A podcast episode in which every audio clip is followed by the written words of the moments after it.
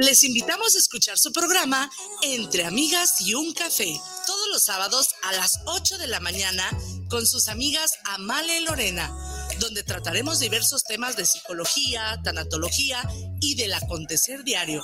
Recuerda, sábado a las 8 de la mañana por esta señal de guanatosfm.net y por nuestra fanpage Guanatos FM Network.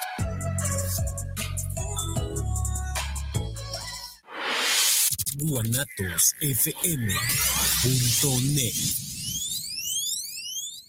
Los comentarios vertidos en este medio de comunicación son de exclusiva responsabilidad de quienes las emiten y no representan necesariamente el pensamiento ni la línea de guanatosfm.net.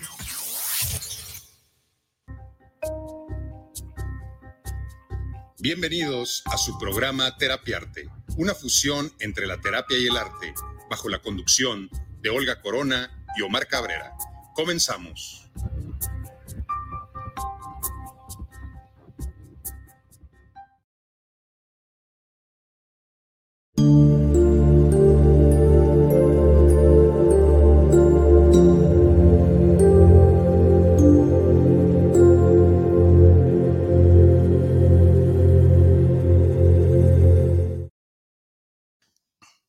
Hola, ¿qué tal? Muy buenos días.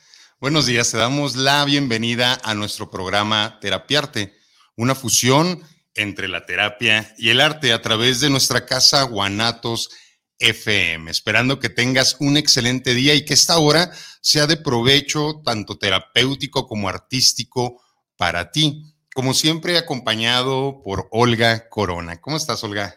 Muy bien, muy buenos días y de nuevo otro martesitos más aquí, otro martes rico, eh, recordándote, recordándote como siempre que te leemos, que nos gusta recibir tus mensajitos, que nos puedes eh, preguntar qué tal va tu día, qué tal va tu mañana y bueno, también referente al, al, tema que estamos tocando. Y como siempre, un gusto, un placer acompañar aquí por el señor Omar Cabrera. Gracias, Olguita. Pues bien, este, iniciando esta, esta mañanita de, de martes, yo muy contento porque el día de hoy este, estoy de vacaciones ya en, en, en, el IMSS y ah, es una bendición, en verdad es una bendición. Pero bueno, vamos a hablar un poquito sobre lo que quedó pendiente de nuestro programa anterior. Vamos a continuar hablando, hablando sobre el boicot, sobre el autosabotaje, cómo podemos hacerle para, para poder salir de, de estos escenarios donde de repente nos gana la cabeza y nos damos en la torre. Entonces no podíamos dejar eh, inconcluso este tema. Eh, en un momento más se va a integrar eh, pues una, una querida amiga que, que, vivió uno de los talleres que impartimos entre Olga y yo, a dar como su testimonio. Vamos a tener un pequeño video de una labor social que hicieron como equipo. Bueno, el programa va a estar interesante Vamos a tratar esa parte del autoboicot, del autosabotaje de inicio. Y Olga, de inicio, eh, ¿cuál sería la primer parte o la primer fase para poder eh, sobrepasar el autoboicot? ¿Qué tendríamos que hacer? Pues creo que la primera parte y la más importante es este, detectar y darnos cuenta de dónde viene, de dónde eh, llega de pronto todo, todo esto, ¿no? Porque eh, si bien estamos hablando de algo que es como eh, inconsciente, que de pronto no nos, no nos, damos cuenta, pero sí podemos darnos cuenta y sí podemos tener la capacidad de detectar que algo no está bien, que algo está pasando. Eh, probablemente no te diste cuenta hasta que lo hiciste, hasta que pasó, hasta que llegó, pero pues eso te lleva a darte cuenta que algo está sucediendo. Entonces creo que lo primero, pues es eso, detectar de, de dónde llegó, de dónde viene, qué está pasando en una aparentemente de pronto que todo estuviera fluyendo bien y de pronto algo sucede. Entonces, pues por supuesto que aunque sea de manera inconsciente, te puedes dar cuenta que algo pasó, que algo se movió, que algo sucedió en parte de esto de cómo, pues como le decimos nosotros, ¿no? Coloquialmente, eh, ¿en qué momento te pusiste el pie? Buenísimos, ¿verdad? Para ponernos el pie, buenísimos para... Harto experiencia tengo en eso. también yo, también yo.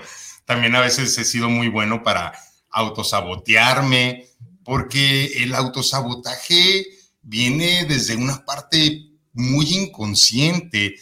Muchas veces no nos damos cuenta que nos estamos saboteando hasta que llegamos al resultado y decimos, carajo, creo que sí fue mi responsabilidad que esto sucediera. Y yo creo que ahí está, yo creo que la herramienta más grande, ¿no? El de aceptar eh, que somos los que ocasionamos y aceptar también de dónde viene. Creo que sería muy importante aceptar, identificar de dónde viene y para qué nos sirve, porque eh, pues es muy claro, ¿verdad? Es muy claro de repente que vas a tener eh, tu examen final y de repente un día antes te enfermas, que vas a tener una reunión muy importante y un día antes te caes, ¿no? Y te fracturas.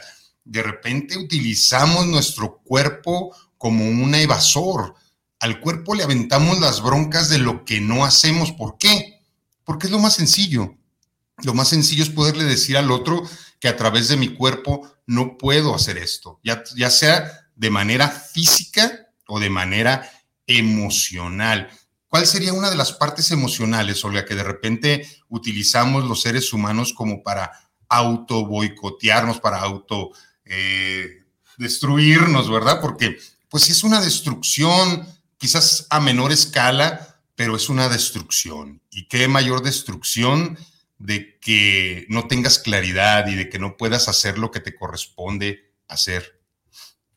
A, menor o también a mayor, ¿no? De pronto, porque pues ahora sí que dependiendo del escenario que se está viviendo es eh, la escala del, del, daño que se está eh, provocando y que te estás eh, provocando, que, que, me provocó a mí mismo de pronto y es donde, donde no me doy cuenta, que yo creo que está pasando alrededor de mí o fuera de mí o estoy provocando hablando de las, de las emociones, estoy probablemente poniéndome un montón de barreras y, es parte de, esto, ¿no? De este boicot que de pronto decido no hacer, elijo no decir y ahí pues me estoy boicoteando. Estoy poniendo una barrera, estoy impidiendo que haya cualquier tipo de, comunicación o que entre o salga cualquier tipo de situación en mi vida. Entonces, pues eh, de manera inconsciente, pero estoy poniendo una barrera y a partir de ahí pues estoy poniéndome el pie. Esto eh, pues genera un caos, obviamente. Ok. Entonces, pues tendríamos como que recordar así rápidamente cuáles son las señales de autosabotaje, ¿verdad? Que yo creo que la primera sería esa de procrastinar, de dejar las cosas para después. Y mira, esto es muy importante porque no sabemos si va a haber después. Creo que el único tiempo que tenemos es, es este, es el único valioso estaba leyendo de uno de los escritores importantes este sábado, que, que se preocupó mucho por el futuro sin darse cuenta que lo verdaderamente importante era lo que estaba viviendo en este presente. Y yo creo que lo único que tenemos los seres humanos es esto, es este momento, este momento que estamos viviendo Olga y yo, el que estamos viviendo a través de ti comunicándote, pues este tema de, de relevancia, creo que este es el momento. Aquí no puede caber el pasado ni puede caber el futuro. Aquí cabe nada más este presente y pues yo podría a, través de ejemplificar esto, este sabotaje de procrastinar sería como, ay, ¿sabes qué, Olga? Mejor no hay que dar programa, mejor lo damos para el siguiente martes. Hay que repitan uno de los programas que ya dimos. Al cabo ya tenemos más de casi 25, 30 programas. Entonces, ¿sabes qué? No nos estresemos eh, que nos repitan un programa, pero no. La responsabilidad personal como equipo, personal desde nuestro profesionalismo es cumplir lo que acordamos, que es estar aquí todos los martes a las 11 de la mañana comunicando para ti, comunicando para nosotros. Y esa es una verdadera responsabilidad y, y de acuerdo a los talleres que impartimos que llevan el nombre del valor de la palabra, del poder que tiene la palabra, yo creo que la palabra nos hace realmente quienes somos. Si nosotros cumplimos nuestros acuerdos, si nosotros trabajamos en todas estas cuestiones que nos autoboicotean, podremos tener resultados desde la responsabilidad, porque la responsabilidad no es más que responder, Olga, es, es hacer, no decir, no pensar, es hacer, es concretar. Ahí están los verdaderos resultados de los seres humanos en lo que hacemos o en lo que dejamos de hacer, ¿verdad? Y parte de, esto que hablamos de pronto de detectar cómo estamos eh, o de qué manera estamos poniéndonos el pie o estamos eh, pues autosaboteándonos, pues también es esto, ¿no? Esta parte que tú hablas de responsabilidad, pero de responsabilizar al otro de lo que yo no hago. Eso es muy cómodo. Sí, que, eh, cargarle la, responsabilidad, hablemos de un trabajo, hablemos de pareja, hablemos de lo que sea, o sea, responsabilizo a otro y por eso yo no hago, dejo de hacer también ahí en, en esos momentos y, y también estoy pues boicoteando algo porque pues es más cómodo responsabilizar. Oye, responsabilizar al otro de tus resultados es lo más irresponsable que se puede hacer.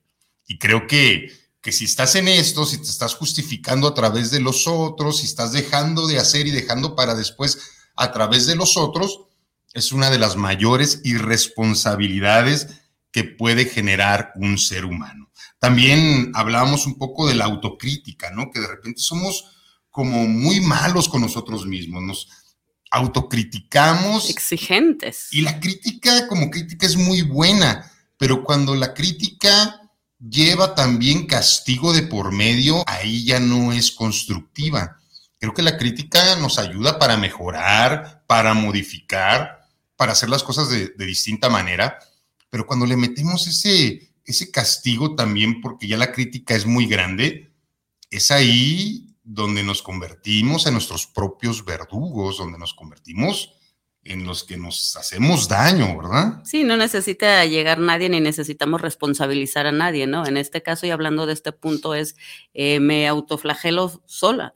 O sea, este, no soy capaz de hacer las cosas, no puedo, o sea, no lo estoy haciendo, pero es tanto mi, mi, mi crítica, mi autocrítica, es tanto mi exigencia hacia lo que soy, que me adelanto, entonces estoy, no, no voy a poder, es que no va a salir como yo quiero, es que no van a ser así las cosas, entonces estoy adelantándome y me estoy castigando desde antes de tiempo y estoy impidiendo avanzar en algo que quiera hacer, estoy impidiendo caminar por un sendero que quiera eh, yo de pronto recorrer, pero como lo estoy visualizando desde antes, desde esta parte de, de juzgarme, de castigarme, a ver, no, es que si hago va a pasar, entonces mejor no lo hago porque no va a salir como yo quiero, porque desde este momento estoy eligiendo eso, ¿no? Que no va a salir como yo lo tengo pensado, pero ni siquiera lo hago, ni siquiera doy el paso. Está acá, ¿verdad? Sí, me adelanto totalmente, porque en mi mente ya se hizo toda una historia, todo un, eh, un acontecimiento de lo que va a pasar. Y en esta autocrítica y en este castigarme es, no, pues mejor no lo hago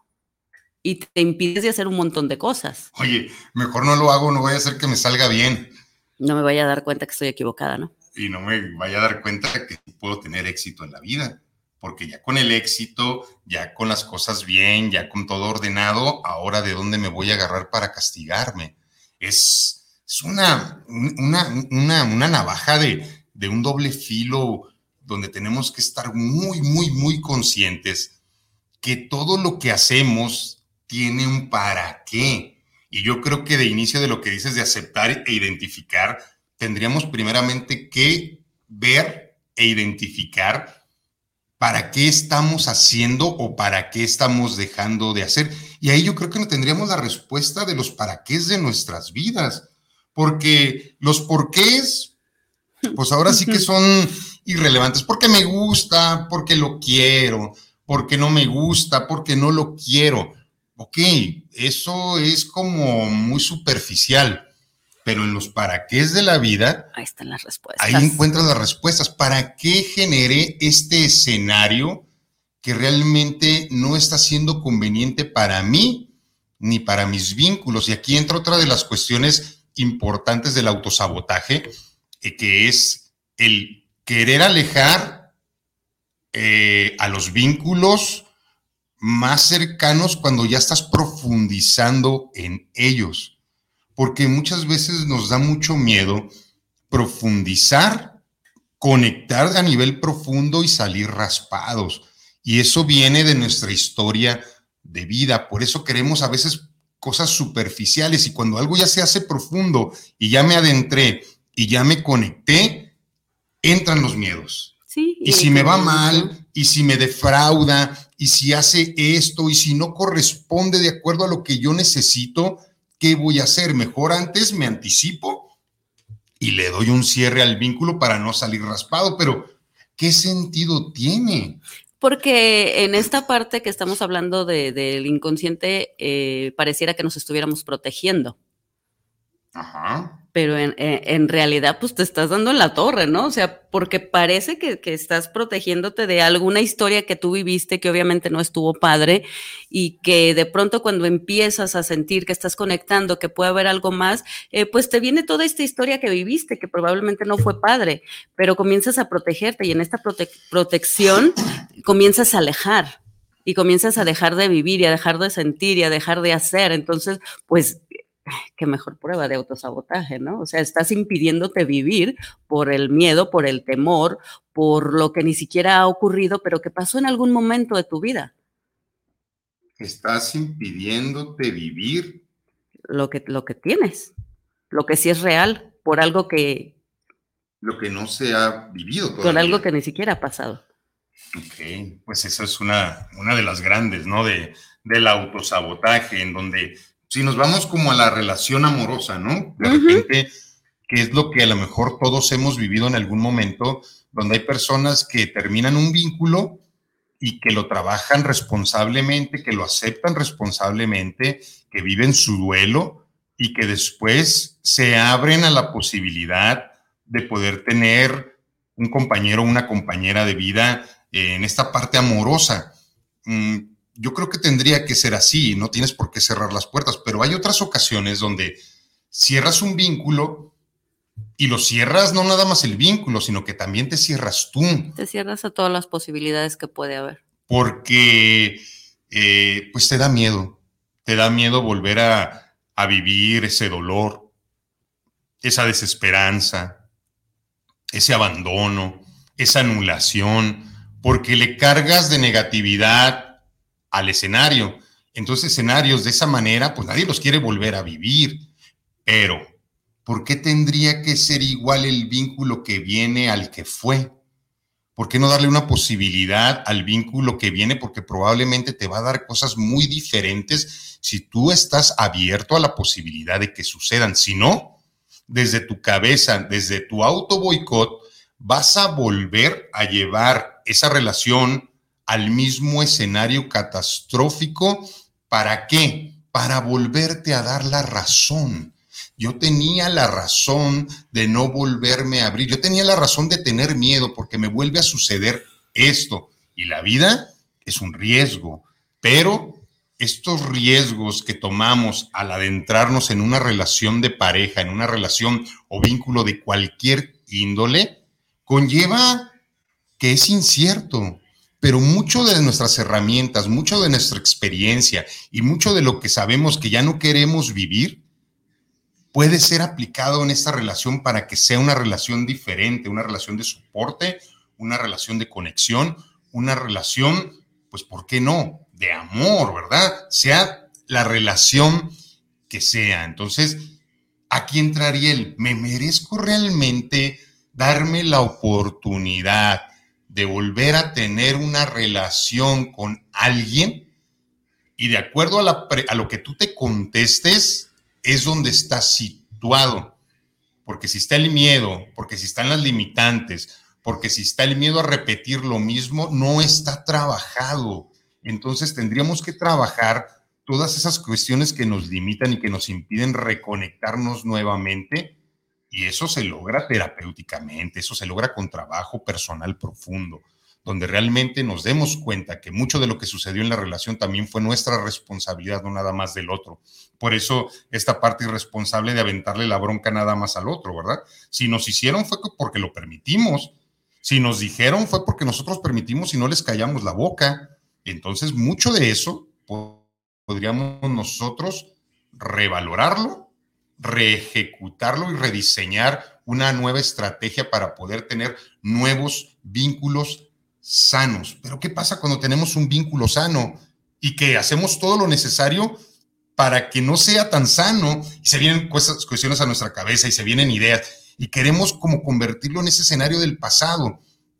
¿Por qué hacemos eso? ¿Por qué de repente en escenarios sanos queremos contaminarlos y enfermarlos? ¿Tú qué opinas como de esta parte donde que yo creo que no sería merecible para nadie contaminar un vínculo sano, pero ¿por qué lo hacemos? Porque estás, eh, fíjate que, que Ahora sí que qué importante esto que mencionas, ¿no? Porque estás hablando de pronto primero de esta parte donde te impides eh, que comienza a llegar la conexión y lo impides, ¿no? Haces lo que tengas que hacer para que no llegue, lo impides. Esto de ponerte la, la barrera está bien padre porque impides que llegue, pero pues también impides que salga. Entonces, ahí te estás impidiendo vivir. Y esta otra cuestión, cuando ya estás dentro de un vínculo, cuando es un vínculo sano, pero tú comienzas a llenarlo, pues aunque se escuche la palabra muy trillada, pero comienzas a llenarlo de toxicidad, eh, cuando comienzas a, generar escenarios eh, que causen eh, problemas, conflictos, inconscientemente tú estás acostumbrado a cierta toxicidad, tú estás acostumbrado a, ese círculo, a, a este patrón repetitivo, probablemente ese escenario lo conoces. Entonces, como estás en un escenario nuevo, en donde todo está padre, en donde lo estás viviendo y lo estás gozando, y debería de ser padrísimo decir, wow, estoy en un escenario sano, lo estoy sintiendo y lo estoy viviendo, pero me hace falta la otra parte, me hace falta la guerra me hace falta lo complicado, me hace falta, o sea, y de verdad, y es como de pronto lo decimos, es que tú no puedes vivir en paz, o sea, tú necesitas estar en guerra, o sea, tú necesitas el caos para sentirte bien, tú necesitas que tu vida esté caótica para que digas estoy viva, porque hay quienes de verdad lo han dicho, es que yo he tenido relaciones sanas y no me gustan, me aburren. Entonces me voy a una, a una relación con conciencia, o sea, ahí no es inconsciente, me voy a una relación con conciencia que yo sé que va a ser bien complicada. Oye, es que me quería mucho y hacía todo lo que yo quería y me aburrió. Entonces yo preguntaría, pues es que quieres. Y ahí es donde estás hablando de pronto del merecimiento, ¿no? Que se nos olvida que sí merecemos vínculos sanos, que se nos olvida que sí merecemos a un ser humano, a una persona que nos dé todo eso que, que queremos. Si eso es lo que queremos, porque también es, es válido que digas, ok, en estos momentos de mi vida no es viable, no es posible, no quiero. Pero si sí lo quieres, si sí estás con la conciencia de que sí quieres eso para tu vida, de verdad créelo, porque ahí viene lo importante, o sea, créete lo que sí lo mereces. Porque si no vas a regresar a lo mismo. Y esto de lo que hablas de pronto de la ayuda, obviamente terapéutica, que es bien importante, porque estamos regresando al punto de inicio, que es el importante. El, en, el conectar con la raíz de dónde está viniendo este autosabotaje, de dónde está llegando y, que, y, es parte de esto, ¿no? De pronto si nos vamos a una relación es por esto, porque eh, te estás protegiendo o en una relación donde, donde te gusta la, la toxicidad por lo extraño que parezca, entonces te generas un vínculo tóxico ahí está, ¿no? El regresarte como a la raíz de dónde proviene, por qué el auto boicot, por qué ponerte el pie, eh, por qué generarte todo este tipo de situaciones. Creerlo y crearlo, merecerlo y vivirlo. Vivirlo, pero a veces queremos evadir lo que tendría que ser o lo que es por lo que de repente nos limita nuestro pensamiento, nuestra creencia. Y aquí Liv Hernández, ya llegando los mensajitos, dice, híjole, qué palabras tan certeras. No sabemos si habrá después y lamentablemente nos damos cuenta que ya pasó mucho tiempo. Sí, el consejo más grande, mi querida Livier, no te dejes para después. Vanessa López, saludos mi hermosa Olga Omar. Saludos, Vane un saludote grande. Liv Hernández, responsabilidad, gran palabra. Creo que es una de las palabras más importantes del diccionario. Responsabilizarnos de nosotros mismos nos responsabiliza también de nuestro entorno.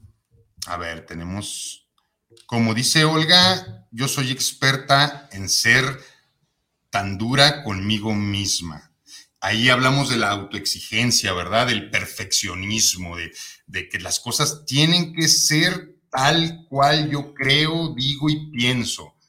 Y eso es una de las grandes eh, flagelaciones que se hacen los seres humanos, porque yo creo que tendríamos que fluir, tendríamos que fluir con lo que es, tendríamos que aceptar lo que es y lo que ya no puede ser. Y yo creo que ahí está la conciencia despierta de cada ser humano, si somos conscientes de que algo ya no puede ser, de que algo fue y de que algo puede llegar a ser, ok, nos abriríamos a todas las posibilidades, pero nuestra cabeza es terca, nuestra cabeza nos lleva de repente al mismo escenario. ¿Para qué? Pues yo creo que ahora sí para, para poderlo resolver, ¿no? Pues para poderle ya dar carpetazo a eso y lo que sigue, porque si no te vas a atorar toda la vida en un escenario que no es, pero que tú quisieras que fuera. Y ahí, pues te vas a atorar toda una vida porque el escenario no está en tus manos. No está en tus manos que el otro te quiera, pero sí está en tus manos que tú puedas aceptar que el otro no te quiera y que tú te puedas querer. Ahí está la magia del proceso terapéutico que se puede llegar en algunas sesiones para poder recuperar nuestro valor y nuestra autoestima. Sí, parte eh, pues bien importante. Y esto que menciona eh, Livier precisamente eh, esto de, la exigencia, ¿no? Del ser tan exigentes, eh, como el pensar, o sea, toda la carga que, que, traemos y el pensar, y esta típica frase de, no, nadie me ayude, que nadie, que nadie lo haga porque no lo va a hacer como yo. Entonces ahí, o sea, imagínate el autosabotaje, si estás, eh, eh, eh, si puedes hacer que, muchas personas te, apoyen o te ayuden, no. O sea, te avientas la carga sola, porque nadie lo va a hacer como yo. Y luego te quejas de que te cansas, ¿verdad? Ajá. Entonces, autosabotaje total, ¿no? parte que hablábamos de esto, ¿no? Del ser exigentes, del, de la perfección, de que nadie lo va a hacer como yo, de que no va a quedar como yo quiero, que no va a salir como yo quiero. Entonces, qué castigo tan grande primero, ¿no? Oye, si vas a pintar una casa y de repente crees que nadie va a pintar a la perfección que tú pintas y por eso le evitas a los otros que te ayuden a pintar y te tardas un montón en, montón en pintar esa casa y luego te quejas. Es que nadie me ayuda.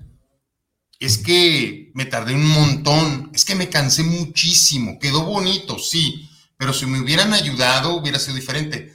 Pero yo creo que se tendría que ser al revés, ¿no? Primero pido la ayuda. A ver, ¿quién me puede ayudar? Ya que estén los personajes que te pueden ayudar, pues a lo mejor los seleccionas un poco, ¿no? ¿Sabes qué? Vamos a hacer eso, no vamos a hacer cochinero, no nos vamos a salir de la rayita, vamos a hacerlo de esta manera y fluyes entre cuatro o cinco personas a pintar un muro donde tú te tardarías a lo mejor 20 días y entre cinco se tardarían tres días.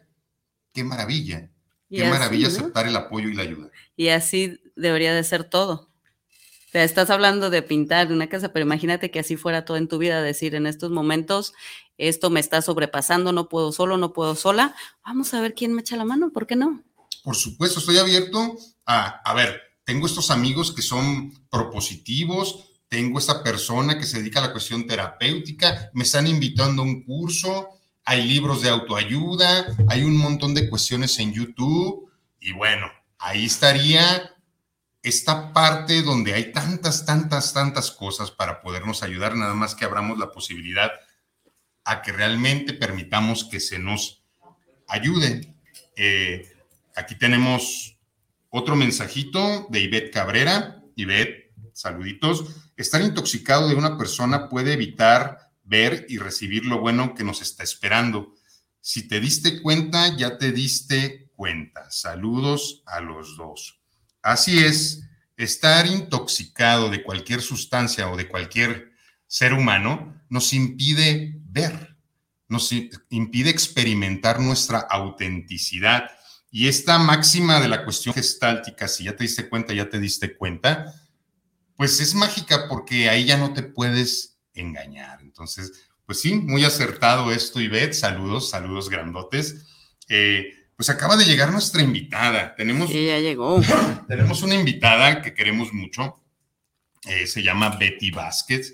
Y, bueno, aquí está eh, llegando a Guanatos FM porque pues aparte de ser una muy buena escritora, de ser un muy buen ser humano, eh, se dio la oportunidad, bienvenida, se dio la oportunidad de, vivir hace, hace 10 días aproximadamente eh, un, taller de los que, de los que impartimos de, en, en Instituto Vida. Y bueno, ella viene como representante de su grupo a hablarnos un poquito de su experiencia personal, de su experiencia grupal, y de una labor social que hicieron en conjunto. Eh, pues bueno, ya no te presento tanto, Betty. Me gustaría, me gustaría más que, que, tú te presentaras desde lo, lo que realmente eres, ¿verdad? Sabemos que haces muchas cosas, pero desde lo que realmente es Betty Vázquez, ¿quién eres? Yo soy una mujer feliz, noble y servicial. Esa soy yo. Ya, ya, ya, ya. te Ya está generando un, contrato. un contrato que vas a firmar. Es que ya lo, ya lo visualizó, eso es bueno, ya está decretado. Ya lo visualicé. Bueno, pues eh, mi nombre es Betty Vázquez. ¿Quién soy? Pues yo soy una ama de casa. Soy una mujer que actualmente pues tiene muchas ganas de vivir, con muchos defectos, muchos defectos todavía, trabajando y qué bueno, estoy bien contenta de que haya podido estar aquí corriendo, corriendo. Pero llegaste, Bella. Pero dije, de ahora en adelante cumplo porque cumplo y el mundo así tiene que ser. Así me, así me dijo el coach. ¿eh? no, no, la verdad que bien feliz, sobre todo de compartir con la gente, con tu gente, la gente que los escucha, esta experiencia nueva nueva, porque yo durante el tiempo en que tuve la oportunidad de estar con ustedes, ¿sí? Me di cuenta de que efectivamente siempre nos han dicho quiénes somos, pero difícilmente descubrimos quién somos. Verdaderamente. Entonces, todavía estoy descubriendo quién soy. Y qué bueno, qué bueno. Es un procesote, Betty. Sí. Me queda muy claro que sí sabes quién eres en este momento y que te quedó muy claro que no somos mucho de lo que nos dijeron que, que éramos. Y en este autodescubrimiento, eh, pues estamos en el tema del autosabotaje, de lo que nos ponemos el pie, de los que nos hacemos tantas cosas para no llegar a esos objetivos. Y creo que la particularidad de estos entrenamientos es que vayamos quitando como los obstáculos que mentalmente nosotros nos pusimos para no llegar a los resultados. Y creo que esa es la parte más compleja del trabajo, porque es muy extraño y paradójico que lo que más nos cueste trabajo quitar es lo que imaginamos. Así es, así es. Y que además no es fácil. Que no es nada fácil. O sea, no es la varita mágica, ¿verdad? O sea, porque yo creo que mucha gente cree que, ah, ya vine a esto y ya mañana todo. No, que la fregada, al contrario. Yo siento que ha sido más difícil porque todavía cuando andas por ahí como los burritos, pues no sabes nada, pues tú lo haces, ¿no? Lo hacen todos, lo hago yo. Pero cuando ya tomas la conciencia, tienes las herramientas, y te das cuenta de que vuelves a caer en esa victimización, en esas mil máscaras con las que todos los días nos peleamos, al menos yo, este, híjole, de hecho, mi vida se ha hecho inclusive más difícil, ¿eh? A partir de ahí, más difícil. A ver, pregunta, ¿qué es más sencillo? A ver, y es pregunta para las dos, ¿eh? Porque son las mujeres del programa el día de hoy ¿Qué es más difícil? ¿Estar despierto y ver con objetividad las cosas o estar dormido sin darnos cuenta? ¿Qué es más complejo? Estar despierto. Estar despierto. Estar despierto. Por eso se decide estar dormido. Porque sé que si despierto conlleva un montón de responsabilidad y de trabajo. Por eso muchos seres humanos, sabes que yo no soy preparado para la terapia, sabes que ese curso al que me invitan, luego, porque sabemos realmente qué va a suceder y a veces no estamos dispuestos a pagar el costo de despertar y hacernos totalmente responsables de nosotros, como decía, de la victimización, ¿no? Esta parte tan importante del entrenamiento. Sí, ¿no? Que, que, voy a dejar de, de, de ser víctima de, de, quien sea, de mí misma, que voy a responsabilizarme, que voy a tomar las riendas de mi vida. Por supuesto que no va a ser sencillo y es un proceso, como tú bien lo dices, Betty, es un proceso eh, que cuesta, que cuesta. ¿Por qué? Porque sí estamos muy acostumbrados a, quedarnos en un mismo lugar de esta, desde esta parte cómoda, ¿no? Por miedo. Por, miedo a accionar. Entonces, mejor, mejor soy víctima, mejor aquí me quedo, mejor sigo cerrando los ojos. ¿Por qué? Porque tú sabes que si los vas a abrir y que puedes ver más allá, te vas a dar cuenta, vas a hacer esa introyección y vas a saber y vas a entender y vas a dejar de responsabilizar. Entonces, ay. Así mero. Esto, esto ya no es de nadie, esto es mío, esto me pertenece. Entonces, por supuesto que se le da de pronto la vueltita, pero qué maravilla cuando terminas completas esta vuelta, que es como bien dice Omar, que es un proceso en el cual pues estás iniciando, entonces eh, pues se inician con un montón de cambios, de transformaciones eh, que van de la mano con mucha responsabilidad, con abrir los ojos, pero terminas de dar esta vuelta, terminas este proceso. Y por supuesto que la libertad que obtienes y la conciencia vale la pena. Mira, aquí ya nos está escribiendo una de las compañeras de Betty que estuvo en, en el entrenamiento, Leti. Leti, Leti Bella. Domínguez Briseño. ¡Wow! Gracias, Betty. Es nuestra vocera estrella. Lindo día, excelentes comunicadores. Gracias, Leti. Gracias, Leti. Y Liliana Cermeño, Lili, eh, ¿qué, ¿qué temas tan importantes? Lo difícil es poner en práctica tantos consejos que nos dan. Saludos Olga y Omar. Y, estoy de acuerdo, porque somos muy buenos para, para no tomar consejos. No, y, de pronto esto que dice que es difícil, bueno, es eh, tan difícil o tan sencillo como elijamos. Ah, Eh, sí. Si desde este momento yo estoy eh, eligiendo que va a ser súper difícil, pues va a haber el, este auto boicot y este ponerme el pie para que sea todavía más difícil porque yo estoy decretando y diciendo que va a ser difícil. Ajá. Pero si en estos momentos Ay. me mentalizo, si en estos momentos me mentalizo y, y digo, probablemente... eh, No aviente pedrada. Ah, Dímelo en el proceso, por favor. Pero si cambio el chip, si men- Sí. mi mentalidad es este, que eso va a llevarme a algo positivo en mi vida, pues entonces le cambio esta historia de difícil o fácil, ¿no? Ni fácil ni difícil, lo voy a hacer. Así es. No, y algo bien importante, pues, que me ha quedado claro, es el hecho de que cuando tú abres la conciencia al mundo y te das cuenta de las responsabilidades que has dejado de tomar, también te, te sube tu autoestima, ¿eh? Muchísimo. Porque dentro de ese mm, quererme quedar ahí dormida, pues muchas cosas me perdí. También sí te das cuenta de cuántas oportunidades te ha dado la vida que tú no has querido tomar, como bien dicen, esa falta de, de responsabilidad de las cosas que a ti te pertenecen y de que siempre, como ahorita me lo estás diciendo y si es cierto, estamos visualizándonos en lo malo, en, híjole, me va a pasar esto. Simplemente yo ahorita la verdad me vine corriendo, no había nadie en casa, este, tengo mi mamá mala y dije, pues Señor, en el nombre sea Dios, porque yo tengo que estar ahí. ¿sí? Y no le va a pasar nada, porque también no puedo estar pensando que todo le pasa a la gente, ¿no? Y si pasa, es porque Es tiene porque que pasar. tiene que pasar. Y, De, de- alguna forma u otra, conmigo y sin mí ahí. y es que es Eso. así, es así. Contigo o sin ti, el mundo va a seguir caminando. Así es. Y de repente nos creemos tan exclusivos, tan importantes. Y no lo estoy diciendo desde la parte donde no te des importancia y no te sientas exclusivo, pero creemos que esto, tu mundo, nuestro mundo va a dejar de funcionar si no estás tú.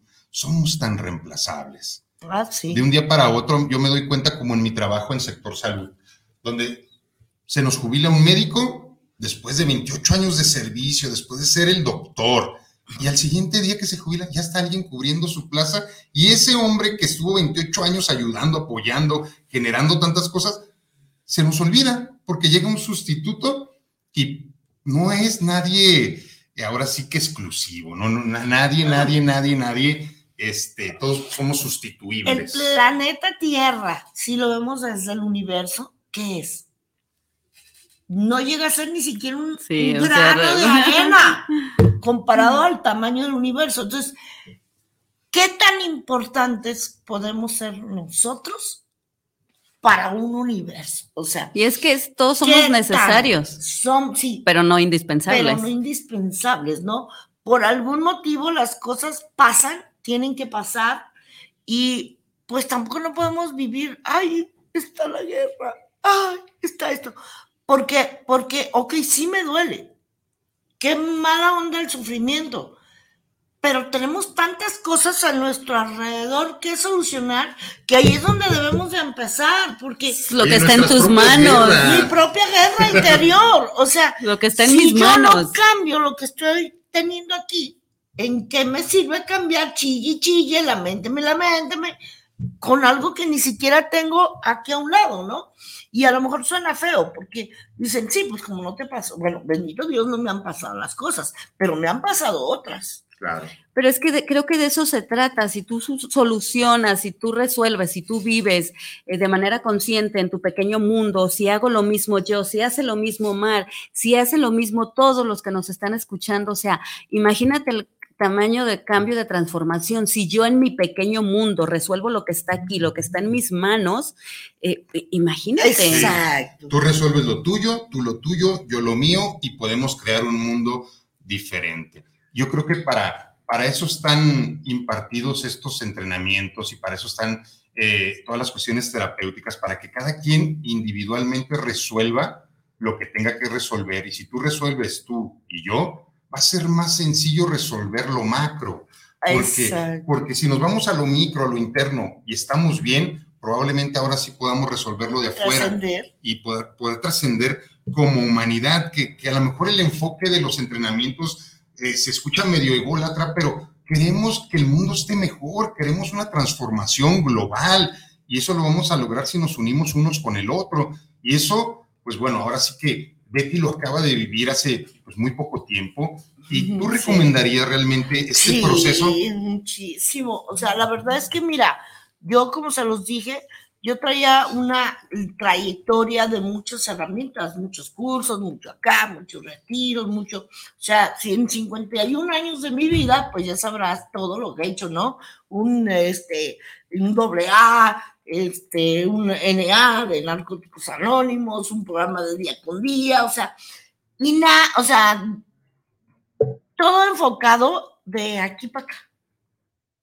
Pero con esas herramientas y luego te vienes y te das cuenta que realmente cuando abres tu corazón no te conoces a ti mismo y que además tienes todo encima, hijo de la La verdad es que yo sí recomiendo que si pueden, de veras, hagan la lucha, vale la pena, no por ustedes, o sea, no porque, digo, claro que son unos super coaches, pero me refiero no al, hecho de estar aquí con ustedes, sino que el proceso en sí es algo tan bonito, tan em, vivificante, tan al mismo tiempo, pues sí, duro, pero también liberador liberador.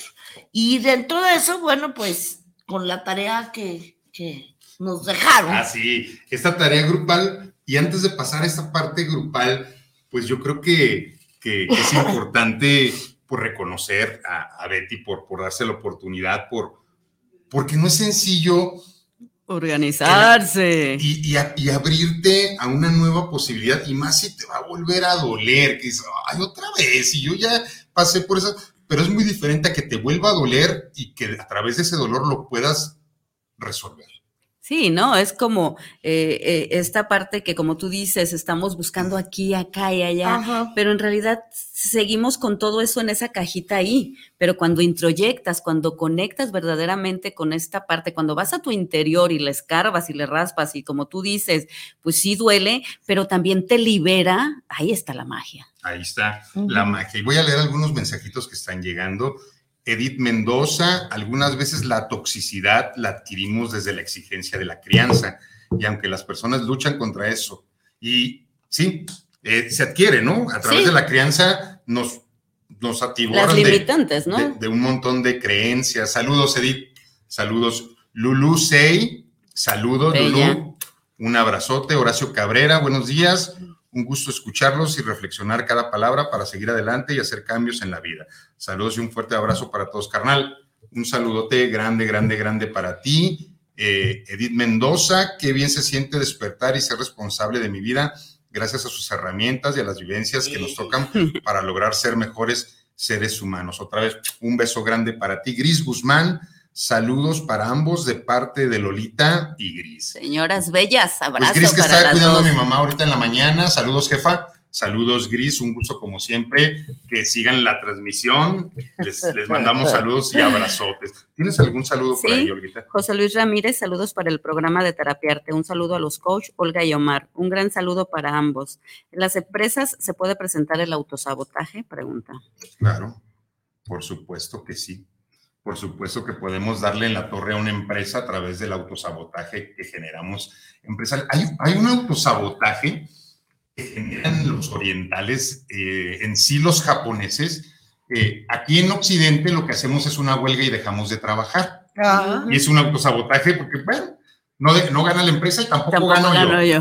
Pero los japoneses lo hacen diferente. Los japoneses ok, vamos a darle la torre a la empresa, vamos a sobreproducir, vamos a trabajar el triple, a, ver, qué hacen con todo eso. Exacto. por supuesto que sí, los dos son realmente sabotajes, pero yo estoy todavía un poquito más de acuerdo que genera un poquito más de resultados el sobreproduzco. A ver qué vas a hacer con toda esta sobreproducción. No dejo de trabajar. No dejo. Y me tienes que pagar y tienes que vender. Y me tienes que pagar quieras. triple porque, estás produciendo y pues ahí está la respuesta para José Luis. Héctor García, saludos desde Zapopan para el programa Terapiarte, escuchando el mensaje de esta mañana. Guillermina Sánchez, super programas, coach. Saludos a Betty por llevar este tema que están tocando con ella. Vanessa Ramos, saludos para el programa. Saludos. a Betty Vázquez y a los maestros Omar y Olga Corona por hacer este tipo de cambios en las personas.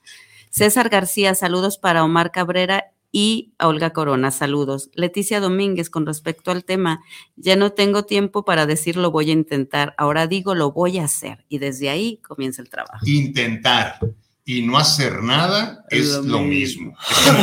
intenta mover la mano y la, no, inténtalo, pues la mano se quedaría aquí estática si lo quieres intentar. Hazlo, muévela, muévete, haz lo que te corresponde, porque sí, el tiempo es limitado. El tiempo es limitado y no tenemos mucho tiempo y tenemos mucho por hacer. Por eso no hay que perder un solo día de nuestra existencia. Deja de postergar, deja de dejarte para después, deja de contarte esos cuentos que no son reales y para muestra un botón ¿Cuánto escribiendo ya, Betty? ¿Cuánto tienes ya en la literatura? Pues mira, oficialmente desde más o menos que tenía 25 años que comencé a escribir en el INEGI, que trabajaba yo en el INEGI. Ahí duré trabajando muchos años. Pero yo empiezo a escribir desde los 8 años. Por ahí le contaba hace poco a este Algreñas, también de, de Fusión Arcadia. Digo, mi primer poema lo hice en la primaria, a la bandera, y ahí me pusieron, o sea, ah, ya vi que me gustaba escribir y que aparte, pues como yo, aunque parezco también muy eh, extrovertida, realmente no soy tan extrovertida, ¿eh? En serio, también no pues es muy buen disfraz, ¿eh? Mucho, sí, para que veas el mascarón. no, lo que pasa es que a la hora de, mis, de, mi interior, sí soy muy reservada. Entonces, yo tenía que explotar de alguna manera, ¿no? Y, la, y encontré en la escritura justamente ese desahogo. Ahora, sabiendo que además, pues vengo de una familia de letras, ¿verdad? Entonces, un papá que... Un papá que escribe, una mamá que también escribe, ella es buena para las calaveras. Entonces, de alguna manera encontré mi refugio en la escritura. Entonces, ok, ahorita que tocas esta parte del refugio, eh, entiendo que el arte es un refugio para los artistas. Creo que, que, es la manera de conectar con ese interior que nadie comprende. Sí. Okay. ¿Qué tan valioso es que el escritor o el artista, el pintor, todo esto, se conecte y pueda compartir su arte a los demás? Muchísimo. Es un valor grandísimo porque de alguna forma muchas personas no encuentran cómo desahogar. Y vamos, tú lees algo yo misma hay mucho que leo y que digo, ay, güey, me están espiando. No, y, esto que dices de pronto de, de, compartir, porque estás compartiendo parte de ti. De ti. O sea, realmente estás exponiendo, estás eh, diciendo un poco de esto soy yo, tanto el que pinta, el que canta, el que compone, el que escribe. O sea, es una parte de ti, la estás compartiendo y estás lanzando al mundo. No, aquí está, esto es parte de lo que yo soy. Pero fíjate que qué difícil porque en la parte académica, pues es algo que te enseñaron, la parte vivencial es, pero cuando tú compartes tu arte, da mucho miedo a que no sea entendido, a que sea juzgado, y no ese miedo a que no sea reconocido y te paren y te aplaudan, sino, sino a, a que no sea entendido todo eso que tu interior tiene para compartir a los otros. Y yo se los compartía, no sé si en el entrenamiento, que la primera vez que yo me paro a leer mis letras, me da mucho miedo y pues yo soy un hombre que, que el Está público no acostumbrado. lo, no lo impone, que está acostumbrado a andar en un montón de escenarios, pero cuando era hablar de la profundidad de mi ser, no era el miedo a que no me reconocieran, era el miedo a compartir lo que soy. Y eso, Lo que verdaderamente soy. y lo que siento, Y lo que mis siento. monstruos, mi locura, Locura, lo mis que equivocaciones sueño. en mi vida. O sea, carajo, o sea, eso, claro, por supuesto da miedo exponerse de esa manera. Entonces, el artista es valiente, aquel artista que expone eh, realmente no está practicando el autosabotaje, que es el día, porque autosabotearnos sería egoístamente yo me quedo con todo esto porque nada más lo hago para mí.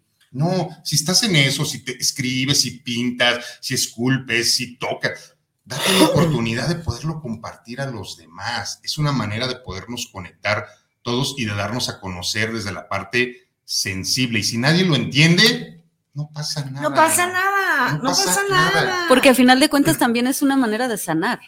Totalmente. Claro, Entonces, claro, de sanar, de leerte, Sí, sí. De, de recordar a veces, no para lo malo, de recordar para impulsarte y decir, fíjate qué parteaguas de que escribo aquí a que escribo acá, y cómo en ese proceso vas haciendo tu historia a través de lo que haces, del arte que produces o de, de lo que escribes, sí, porque como bien dices, no es solo la escritura, es el artesano produce lo que ve, lo que siente, lo que está pasando. De hecho, incluso haces historia Haces para el el- mundo, haces- en todos los aspectos, ¿no? exacto. O sea, podemos leer, por ejemplo, un Pablo Neruda, que a través de esas letras puedes conocer mucho del tiempo en que vivió la trayectoria de todo una, de un país, sí, en esos momentos de guerra, de, de socialismo pesado que había en sus Y así, ¿no? Así como con cada libro o con cada escritor, a final de cuentas, pues sí, es lo que está viviendo, también es su punto de vista,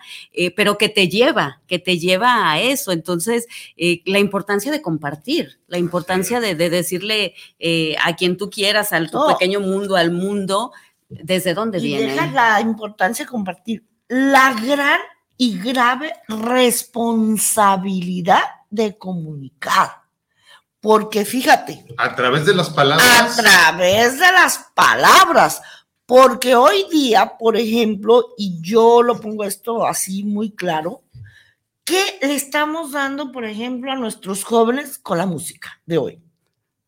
¿Qué Muchas letras? sí. O sea, digo, es un tema que hay que... Deberíamos tener un programa Eh, sí, para dedicado a, Analizar. a lo nuevo. a lo nuevo. No, y fíjate, o sea, hablando ahorita de esas letras que viene un slam poético y que son raperos, pero que es de verdad sus letras Que maravillosas, poesía, no es maravillosas. comercialización. Es poesía. O sea, es, es como eh, no generalizar, Sí, no, no porque generalizo. son chavos y, y es sorprendente cómo ha crecido, este, cómo se impulsan, cómo Sí. les gusta. Y que el problema es que no tienen el espacio para ser proyectados, ¿no?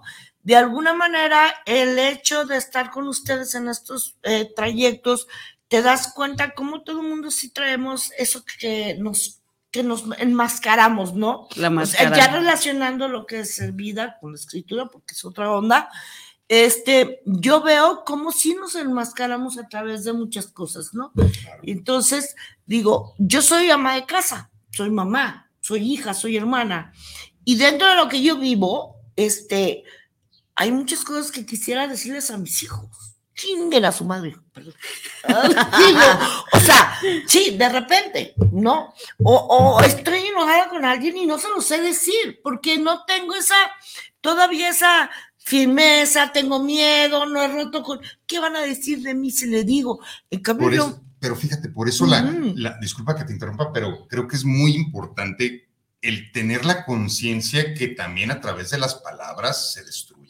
se destruye, son Y- como cuchillos. Aunque, aunque decimos que las acciones es lo más importante, también las palabras se programan en un ser humano y de repente lo convierten en alguien que no es. que no es. A ver, Betty, eh, una palabra del antes del entrenamiento de lo que era Betty y una palabra después, ya en este momento de lo que es Betty, para, para brincar a su labor social. Eh, antes, víctima. Hoy, victimario. ¡Qué fuerte! No, no, no, no. Antes víctima, hoy una mujer capaz y segura. Sí, y siempre con, con ese gran sentido del humor que te caracteriza y lo entrona que eres y que, y que sabes que te queremos mucho, que, que conectamos a través de, de muchas cosas y, y, que es para mí un verdadero honor que estés aquí eh, en nuestro programa y que compartas desde, desde esa parte importante del corazón. Bien, estos muchachos, ella que es ahora sí que la portavoz del grupo, porque es la que está aquí con nosotros, tuvieron una, una tarea que era una labor social, una labor de ayudar al otro, ¿verdad? De poner o darle un poquito de lo que tú tienes para poderle, pues, hacer que, que sea más llevadera su, su vida o su día. Entonces, lo más complejo de estas labores sociales es que ellos se pongan de acuerdo. Ay, Esa es sí. una de las cuestiones más difíciles y es una tarea generada para eso, para que se den cuenta que ponernos de acuerdo Híjole. es algo de lo más complicado en los seres humanos porque todos tenemos actividades, eh, puntos de vista, momentos, situaciones y bueno, pero salió algo muy bonito y ahorita Israel nos va a compartir este video que, que nos hizo eh, ahora sí esta plataforma que nos lleva a todas estas cuestiones importantes, mis dominios web, eh, y vamos a, a transmitirla. Por favor, Israel, ¿nos puedes poner el videíto de lo que hicieron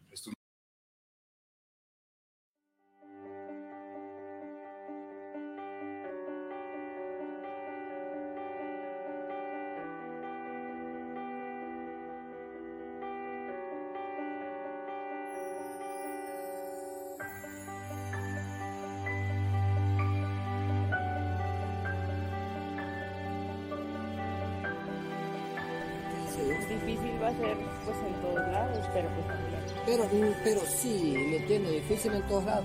Pero creo que hay ciudades que es mejor que estar en Honduras, creo.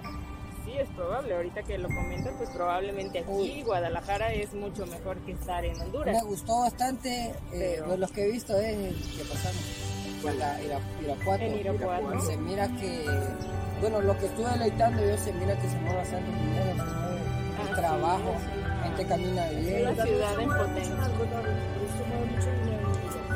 No, también se está creciendo mucho. Y también se está sí. creciendo turísticamente.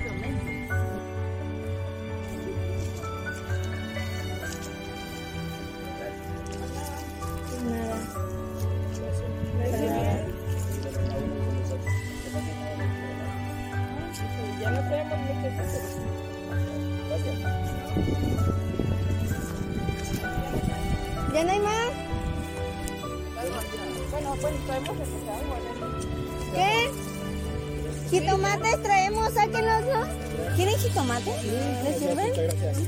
Esperen. Tú antes más empezado, Sí. Dólares, no pesos. Pero, como le digo, gracias a mi padre, sí. Estaba hablando con él y sabe que no, seguir estudiando y que seguir cuando uno viene a estos caminos, por algo.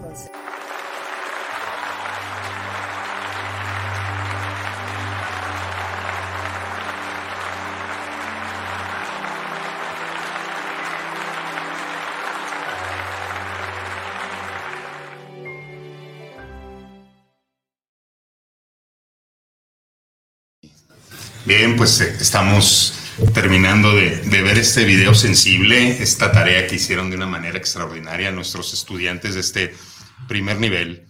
Y bueno, creo que, a fin de cuentas, que esto se trata de, de poder compartir lo que, lo que tenemos. ¿Qué tienes? Pues eso que tengas, compártelo, no te lo quedes. Tienes sabiduría, comparte sabiduría. Tienes conocimiento, comparte conocimiento. Te sobran ahí unas monedas, apoya a alguien que sí las necesita. Tienes alimento en casa, prepárate unos que hicieron ellos y vete porque hay personas que no han comido en días. De repente, esta parte de empatizar con el otro nos hace mejores seres humanos. Creo que es lo que nos hace humanos. Y bueno, estamos llegando ya a la parte final. Fue un gusto compartir el día de hoy con mi querida Betty No, Vázquez el honor es mío. con mi Olga Corona y tu servidor. En verdad, muy contento de que se hayan generado estas cosas maravillosas a través del entrenamiento donde esos seres humanos se reunieron a poder compartir con el otro. Y bueno, eh, yo me despido de ti. Eh, muchas gracias por, por acompañarnos en esta transmisión.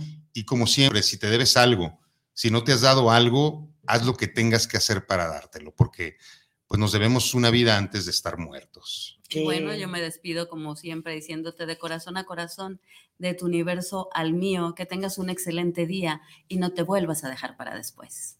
Y yo, bueno, pues ya saben, yo la locura andando, un honor, muchísimas gracias. Muchísimas, vamos a ver, ya me visualicé, cómo, no sé, pero ahí me van a tener. Claro que sí. Saludos a todos, estén muy bien.